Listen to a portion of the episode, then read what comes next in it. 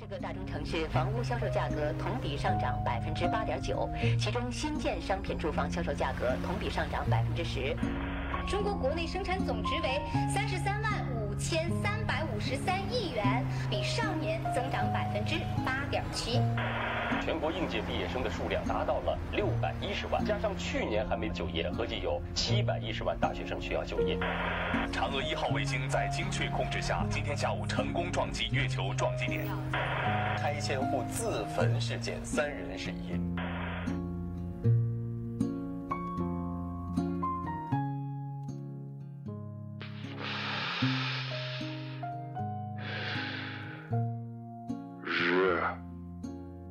新闻。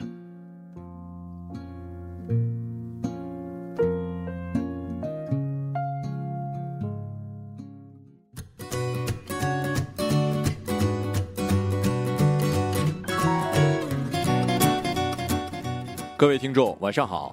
晚上好，今天是二零一六年九月二十号，星期二，农历的八月二十。欢迎收听日节目。一九一二年的今天，袁世凯下令尊崇伦常。他说：“中华立国以孝悌忠信、礼仪廉耻为人道之大忌。政体虽更，民仪无改。本大总统痛时局之电危，触纪纲之废弛。每念今日大患，尚不在国事，而在人心。苟人心有向善之机，即本国有抵安之理。”此令一出，各种尊孔团体相继成立，遍布全国。今天的节目主要内容有：公司规定员工买 iPhone 七就辞退，董事长说要爱国；中国女子给移民局送一万元，被判刑两年，罚款十万；北大才子辞公职去卖猪肉。下面请听详细内容。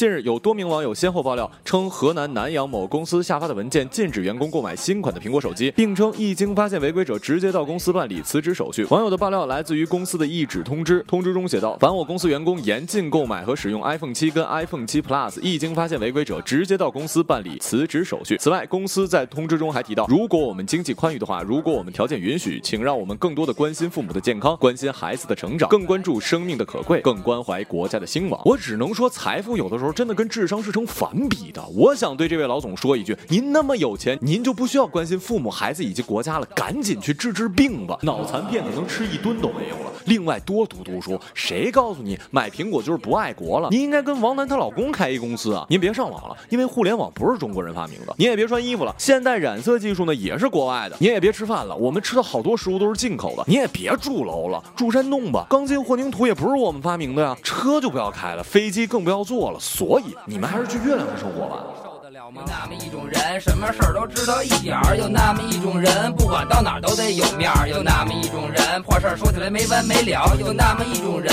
我看都够闲的。穿得够范儿，出去。俄罗斯卫星新闻网九月二十号报道，伏尔加格勒州检察院称，在今年三月份，四十多岁的中国籍女子李丽在俄罗斯伏尔加勒州移民局办公室试图将十万卢布交给官员，钱被放在了巧克力包装下面，被用来要求官员对即将到来的移民法审查执行包庇跟通风报信。这名官员将此事通知了警察局，目前对这名女子已经进行了刑事立案。在检察院的通报之中称，李丽对自己的犯罪事实只部分承认，解释称这笔钱就是友情送礼。李丽被法院判。处有罪，法院判处他两年监禁。按照正常的标准服刑，另判处一百万罚款，折合成人民币就是十万人民币。法律宣判还未生效，各方均可上诉。大姐啊，您真以为全世界的公务员机构都是某国的那种吗？真以为不塞红包就过不去了？塞了就一定能过？而且您说您也是疯了吧？要移民去美国、去澳大利亚、去加拿大吧？您非要去一个战斗民族？万一真成了，您可能也不会善终了，要么喝死，要么冻死。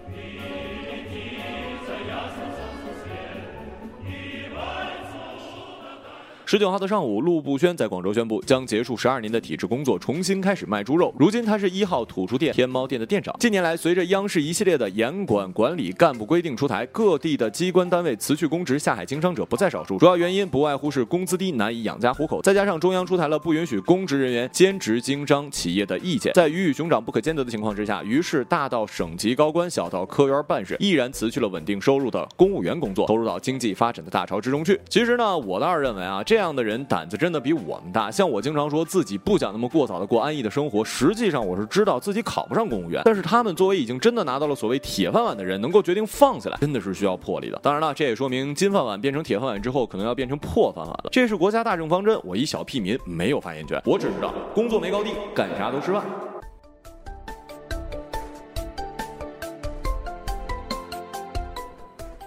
今日人物：大学毕业生。文凭越来越不值钱了。如果高等学校延续当前的办学模式，不要说大学生的身份不会值钱，就连教育本身也会陷入危机。根据人社部数据，二零一五年农民工月收入为三千零七十二元。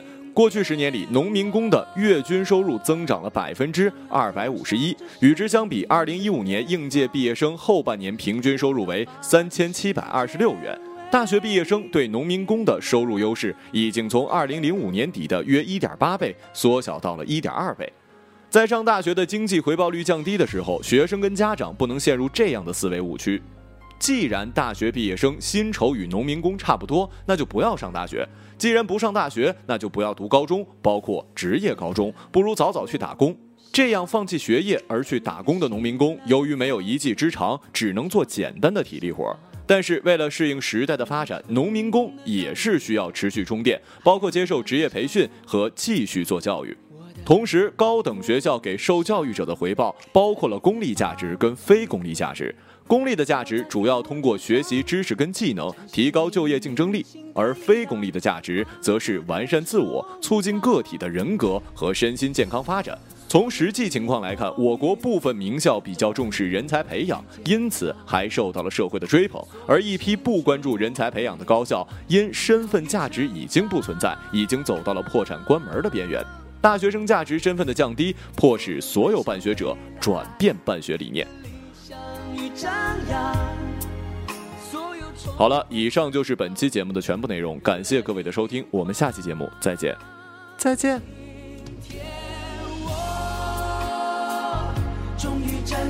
这年轻的战场，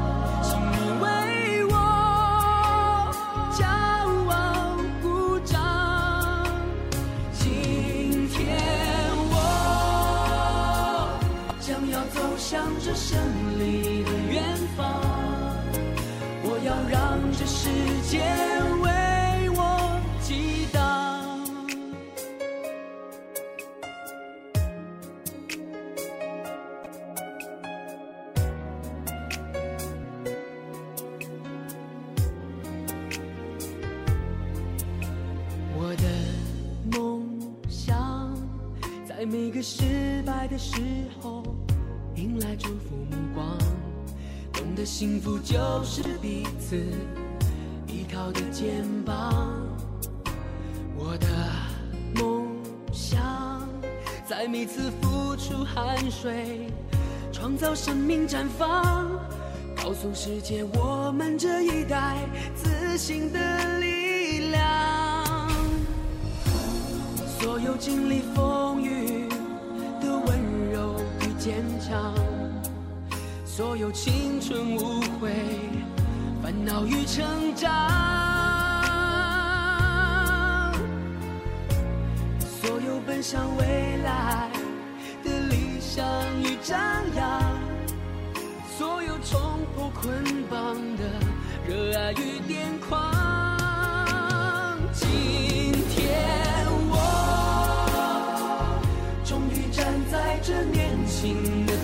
的